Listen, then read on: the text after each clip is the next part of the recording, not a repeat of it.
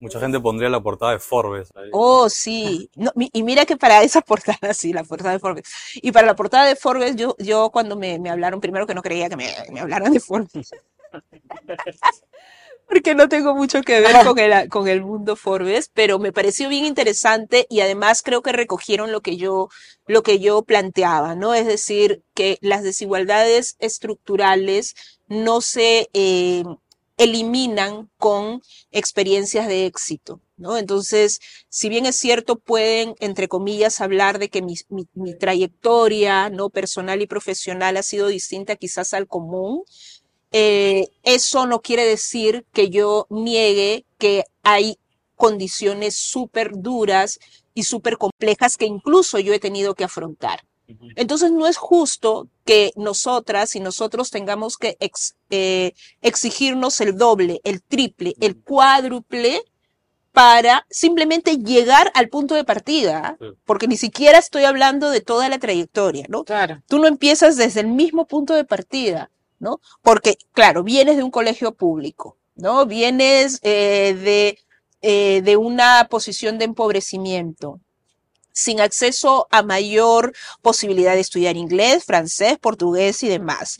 Terminas el colegio con el verbo to be.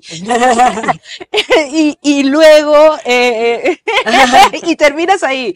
Entonces, claro, y, y- y quieres acceder a algo, tienes que saber inglés, otros idiomas es mejor y todo. Entonces te tienes que esforzar y esforzar. Y claro, en mi caso yo estudié en una universidad particular becada los 10 ciclos por mérito. Pero esforzándome, porque si no también ya sabía que no iba a estudiar ahí. Como- Claro, es un como- poquito sí, flojiña sí, y- no, hay- no había posibilidades, ¿no? Claro, claro. Entonces, hay que esforzarse, yo creo que hay que esforzarse, creo que uno tiene que luchar por sus sueños, pero lo que no es justo es que las exigencias partan de si eres afro o, una persona negra, o si eres indígena, o si eres incluso de la comunidad LGTBIQ ¿no? Porque también es otra cosa. Una cosa es ser de la comunidad LGTBIQ de una clase socioeconómica alta, sin decir que no viven discriminación porque la viven, obviamente, pero es distinto a ser de un sector empobrecido, donde no tienes ni incluso herramientas y donde tus decisiones incluso van a ser mucho más complejas y van a colocar en riesgo tu vida y tu salud. Nosotros cuando hicimos, bueno, la investigación de clases altas, previamente habíamos hecho una investigación de justamente momento de transición de secundaria superior de jóvenes que residen en zonas rurales, ¿no? En Ayacucho. Y en un momento queríamos hacer el contraste, o sea, nosotros empezamos hablando, pensamos, ay, bueno, fácil, hacemos transición de educación en sectores altos. Después nos dimos cuenta que para hablar de esa transición en los sectores altos, tanto como en los otros, tenías que hablar de toda, digamos, de toda la historia, de toda la trayectoria, trayectoria, ¿no? Eh, pero nada, justamente con lo que decía Sofía, me, me acordé un poco de esta investigación porque, porque claro, ahí como que lo titulamos acumulación de desventajas, ¿no? Que es como, bueno, claro, son chicos que vienen de una escuela rural, en secundaria, que les cuesta mucho, eh, digamos, eh, llegar al nivel de exigencia de un examen de admisión, por ejemplo, en la Universidad San Cristóbal de Huamanga, ¿no? Donde hay mucha competencia. De hecho, eh, uno de cada seis más o menos ingresa a una universidad pública. y además, con ello cargando de, bueno, tener que tal vez ir a una academia, invertir en ir a la ciudad, vivir en la ciudad, pagar la academia, postular más de una vez si querían entrar. Y al final, por ejemplo, algunos obviamente no entraban, otros iban, por ejemplo, a la institución policial eh, y otros se iban a una universidad privada de bajo costo, las ciudades garage, bamba o como, como queramos llamar, ¿no? Entonces terminas como haciendo un, un ciclo en el cual sí, se han esforzado, o sea, lo que están haciendo, además es un esfuerzo familiar. O sea, es la familia está invirtiendo en que el chico vaya a la universidad. Hay una necesidad, además hay una aspiración que hemos conseguido de alguna manera de que todo el mundo quiere que sus hijos vayan a la universidad y sean profesionales, pero a la hora de, tienes la aspiración, pero a la hora de, de concretarla no, no, no se puede, pues porque son muchas barreras las que tienes que afrontar. Y de nuevo, si eres un chico brillante, por- si eres una excepción, puedes hacerlo, ¿no? quién es brillante a los 16, 17 años, ya no sé, o sea, son jóvenes, yo tampoco, son jóvenes, ¿no? O sea, son adolescentes, deberían estar también viendo opciones, digamos, si ya te pones incluso a pensar en otro estándar, deberían estar pensando en otras cosas, tal vez, y no estar tan presionados viendo que si no ingreso a la universidad. Mi vida es una... Es que sí. Sí. Sí, es que, es que la verdad, y eso es algo de- que me pasó a mí, ¿no? Es decir, no había opción de que yo no estudiara en la universidad, Claro. ¿no? Es decir, eso no era ni siquiera algo a discutir, Claro. ¿no? Entonces era terminar el colegio y, y- y- y terminar bien, además, en primer puesto, seguir en la universidad todos los ciclos en primer puesto. A mí me gustaba estudiar, había esa ventaja, pero también a- una cosa es estudiar porque tú quieres estudiar y porque te gusta, y otra cosa es saber que de eso depende toda Sí. tu vida. ¿No? Totalmente, ¿no? Toda, no, no, hay- no había opción. ¿no? Entonces es, y, y- obviamente eh, a los 16 tú quieres también hacer otras cosas, quieres disfrutar, quieres vivir. no estás tan todo. seguro tampoco de qué quieres Sí, estudiar, de qué opciones hay, digamos, Sí, es... Pero eso del año sabático no aplica. No, no aplica. No. No, y claro, cuando, cuando hacíamos el contraste también con estos, o sea, yo también ahora estoy, estoy haciendo una investigación sobre eh, jóvenes que son primera generación de estudiantes universitarios, y a la hora de hacer el contraste, digamos, de estos chicos, digamos, de sectores más altos, claro, la universidad para ellos, de los de sectores altos, es como un check. No, no, bueno, voy a la universidad, normal, paso, paso con once, voy en el carro, en chofer, digamos como y ni siquiera interactúo mucho porque ahí me voy al club, me voy a jugar pichanga, ¿no? Y claro, tú ves a los dos chicos, es como, es la apuesta de su vida, Sí. básicamente. O sea, es como, Sí. tengo que, o sea, además, muchos también viendo becas, posibilidades de entrar, ¿no? Entonces, sí dices, a, a ver, o sea, ¿qué bala? O sea, eso no es una balanza, eso es Sí. una, ¿no? Pero bueno, acá hemos hablado de mucho de las clases altas, las clases dominantes. Y mucho recuerdo esta escena de la película de Malcolm X, en donde una chica justamente blanca, universitaria, cuando él va a dar una charla, se le acerca y le dice, ¿cómo puedo participar de este movimiento? Y él le dice, no es tu lucha. Como que después, eh, cuando se sale de Muhammad, ¿no? De el honorable Muhammad, eh, cambia de, opinión. Pero no sé, o sea, ¿cómo hay, hay esto en estas luchas? O sea, a las clases dominantes no se les acepta, o, o mejor dicho, a los blancos, como que no. Como en esa, estoy haciendo un paralelo, como que no sé si existe. No, yo no creo que no se les acepte. Yo creo que todos, todas, todes debemos estar en esta lucha, ¿no? Es decir, hay que pasar de esa posición de no racista a ser antirracista, como ya lo dijo Angela Davis, ¿no? Entonces, cada quien debe actuar desde el lugar que le corresponde. Lo que no debería, como en el caso de la lucha de derechos de mujeres, es colocarte en primera fila, ¿no? Invisibilizando a las mujeres que Claro, son las claro, protagonistas. claro. Y en este caso, eh, me parece importante que lo primero es que debemos evidenciar a quienes viven la situación.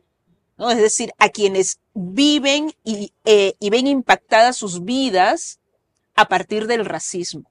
Aunque, y quizás no todos mis compañeros estén de acuerdo, yo creo que también hay un impacto en la vida de los racistas y de, y de las personas, eh, digamos, blancas mestizas que practican y que, y que son cómplices de este sistema racista que si bien es cierto, en términos concretos puede que no lo sientan relevante porque finalmente tengo buena calidad de vida, la paso bien y demás, pero creo que se limitan a ver otras opciones y finalmente la vida, y ya hablando un poco de lo que, lo que creo que debe ser la vida, la vida debería permitirnos conocer la diversidad que somos como, como personas, como país, como paisajes, como todo. Entonces, yo creo que es importante que las personas blancas, mestizas, que están en una posición de privilegio, primero reconozcan sus privilegios. Ese es un trabajo que me parece hay que hacer de manera concreta y les corresponde precisamente a quienes son Claro. parte. ¿no? de todo este sistema investigarlo. Es decir, porque también hay, hay esto de soy el inves- investigador blanco y que, que se da y que justo pasó en Twitter el comentario que, que hizo, no me acuerdo el nombre de- del investigador, que decía, yo no entiendo qué quieren eh, estos pueblos, estos pueblos, ¿no? Es decir, yo además era antropólogo, inve- investigador, experto en, en pueblos indígenas y afrodescendientes, ¿no? Entonces, yo no entiendo qué quieren, ¿no? Es decir, ¿por qué no marchan por el hospital, ¿no? Y, y es decir, ahí tú te das cuenta de, de, de que no entiende nada, o en eso sí fue sincero, Claro. pero que finalmente hay cosas que no corresponden y que no, y que ya es suficiente de que precisamente las personas blancas, mestizas, nos vean a nosotros, a los pueblos indígenas originarios, a los colectivos, como objeto de estudio y no como sujetos de derechos. Mm. Entonces, lo que corresponde a estas personas es precisamente mirar su entorno y ver cómo pueden cambiar ese entorno que finalmente es el cómplice y responsable de que estemos viviendo esto. Entonces, no es que, ay, yo soy buena persona y me voy a hacer mi acción caritativa y ya, y me tomo la foto con, con la persona indígena o me voy a los países africanos y me tomo la foto con el niño africano y soy el más bueno del mundo, ¿no? Eso no.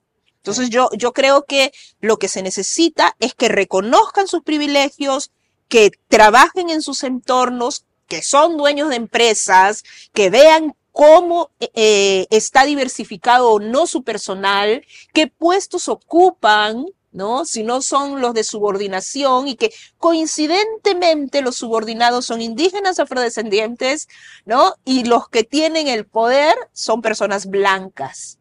Entonces, ocúpense de eso. Podría decir de, de mi experiencia, cuando examiné mis privilegios fue que me volví más, con más ganas de luchar por los derechos de los otros.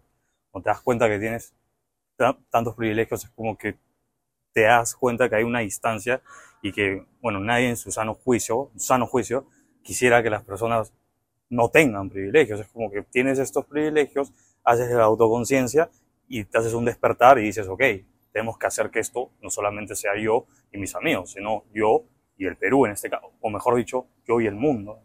Entonces, o sea, ese es un ejercicio que, que yo recomiendo, pero que no sé, o sea, porque yo me acuerdo ahora viendo esto, que mucho se criticó a la, a la católica, si no me equivoco, a la católica, porque en el, no sé si en el examen de ingreso, la verdad, o en el examen de, en un curso de los primeros que hay de la católica, que no me acuerdo cómo se llama, donde la primera pregunta era esta. O sea, no sé si las universidades como que tienen que imponer este, esta examinación de los privilegios. ¿Cuál era la pregunta? La pregunta era, examina tus privilegios. ¿Cuáles son tus privilegios? Ah, pero me parece perfecto. Sí, no sabía. La no católica. sabía, la- no, sabía. sabía, no sabía, pero me parece bien. Es decir, además le está diciendo, examina cuáles son tus privilegios, no les está diciendo, tienes privilegios, puedes responder, no considero que tengo privilegios y ojalá que en algún momento se dé cuenta que sí los tienen. Sí, y también eh, ahí, por ejemplo, cuando pones el caso de la católica, yo pienso que institucionalmente también, eh, claro, esa, me, estoy totalmente de acuerdo con la reflexión individual sobre los privilegios y cómo uno puede desde, desde su espacio, y además en el mundo académico es muy fuerte eso, eh, bueno, pero digamos, sí creo que institucionalmente, por ejemplo, en la católica, eh, hay una necesidad también de ampliar tu rango de personas, o sea, porque al final es bueno, ya, ya, mo- o sea, como que todos los que entran con privilegios, que reflexionan sobre su privilegio,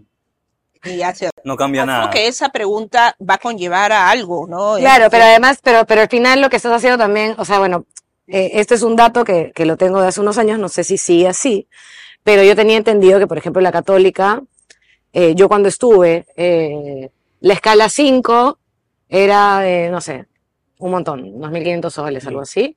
Y, to- y ahora todas las escalas que han, que han aumentado, porque de pronto me dijeron hay nueve escalas, y yo, ah, wow, qué bien.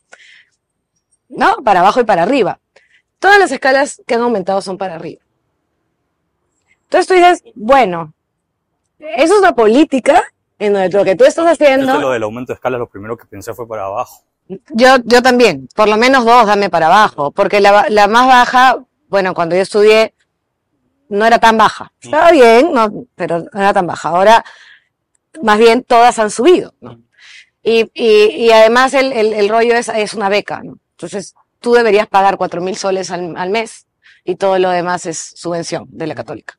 Yo no sé, mi educación no, no bastó, no, pa- no era cuatro mil soles al mes, claramente, eso no era lo que valía, pero a lo que voy es como que también hay política institucional, en este caso de una universidad que es muy importante, es reconocida, todavía tiene cierto peso, aunque cada vez lo está perdiendo un poco más, pero un peso social, eh, que debería empezar a, pensar en eso, ¿no? O sea, bueno, nada, ba- bajemos, o sea, las cuotas para abajo también, hagamos que ingrese otras personas, que no sea la pregunta solamente por nuestros privilegios, sino una, una, una cuestión como, de nuevo, ¿no? Más horizontal, más de, más bienvenidos, eh, todos, como era antes la, la, digamos, el lema de la universidad, ¿no? Que cada vez se ha vuelto un poco más, yo diría elitista, ¿no? ¿Ah? Que digo que por eso es la palabra universidad, universidad por la universidad de Sí, como que se ha perdido eso, ¿no? En general, no, no, acá puede ser el caso de la católica, pero yo creo que en general se ha perdido un poco eso, ¿no?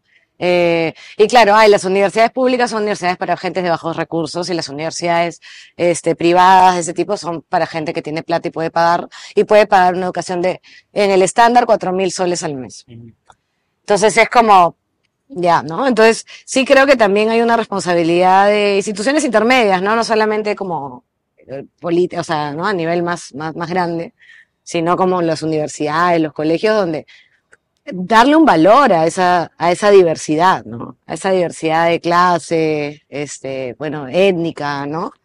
Em, pero bueno, eso, eso. Bueno, bueno, dijiste responsabilidad, ¿no? Dijiste deberíamos también darle responsabilidad a las instituciones medias, pero pienso que es un, un tema más de responsabilidad de todas las personas, o sea, tenemos que tener un pensamiento de que tenemos que ser responsables socialmente, ¿no? Y la manera de que, digamos, esto sea un valor nacional, me estaba hablando con uno de los podcasts con Jorge Yamamoto y él presentaba la idea de hacer un plan de valores ¿no? Entonces yo quisiera saber, o sea, cuáles son los valores que ustedes piensan que podrían ser incluidos en este plan, ¿no? además de la responsabilidad. Valores. Eh... En el sentido axiológico, ¿no? O sea, un plan de valores que van a construir una visión de nación a donde podamos todos sentirnos orgullosos. Solidaridad. Solidaridad. Para mí, esta creo que es la de, la, de las primeras, o sea. Eh... Sí, sol, bueno, Solidaridad, no sé tú, eh, Sofía, si tienes alguna. Sí, bueno, creo, creo en la solidaridad, creo en la, bueno, la igualdad como valor. Creo eh, importante hablar del, del respeto, ¿no? Hablar de empatía, pero de manera más profunda, ¿no? Porque ahora todo el mundo dice que es empático. Y, yo creo que la empatía va en colocarte sí en el lugar del otro, pero para entenderlo, ¿no? Es decir, no solamente decir, ah, yo soy empático contigo y me quedé en eso y no hago nada para precisamente demostrar esa empatía. ¿no? Yo creo que, que, que, es importante esto. Eh, me parece hablar de, de, del amor también, ¿no? Yo creo que que hay del amor, eh, de la justicia, este, eh, porque creo que el amor, no desde el sentido del amor romántico, sino el amor como, como una posibilidad de, de, de abrazarnos en nuestras diferencias, como una posibilidad de, de entendernos, de mirarnos a los ojos, eh, es un camino importante, ¿no? Y, y, muchas de las luchas que nosotras y nosotros, nosotres representamos, están basadas en el amor. Si nosotros mm. no tuviéramos amor a nuestras familias, nuestros amigos, nuestros hijos, nuestros sobrinos, no podríamos luchar para cambiar esta sociedad. Entonces, a mí particularmente y a nuestros colectivos nos mueve también el amor. aunque nos etiqueten como rabiosas, como amargadas, como que no se ríen, y si eres feminista, peor, yo creo que, que eso es algo que hay que cambiar porque precisamente el sector antiderecho se ha apropiado de muchas de estas Sí, palabras, sí, sí, ¿no? Es decir, nosotros amamos a la familia, ya, y yo también, ¿no? Claro, incluso eh, lo de la familia, Sí. como, o sea, es como, ¿por qué estamos dejando que esto se apropien de lo de De familia? todo. O sea, la familia es... Así es. Entonces, entonces amamos a las familias, Claro. ¿no? Y eso es algo que tiene que saberse, que tiene que decirse, y, me parece el, eh, el amor a la vida, ¿no? La defensa de la vida, que también es otra agenda, o, o ni siquiera es agenda, es el término del cual se han apropiado los antiderechos. Yo defiendo la vida, ¿no? Y estoy a favor del derecho a decidir de las mujeres, estoy a favor del derecho de las comunidades, de la comunidad LGTBIQ+, estoy a favor de que se reconozca el derecho al matrimonio de estas comunidades. Y eso es amor, y eso es defender la vida, la vida de todas, de todos y de todes.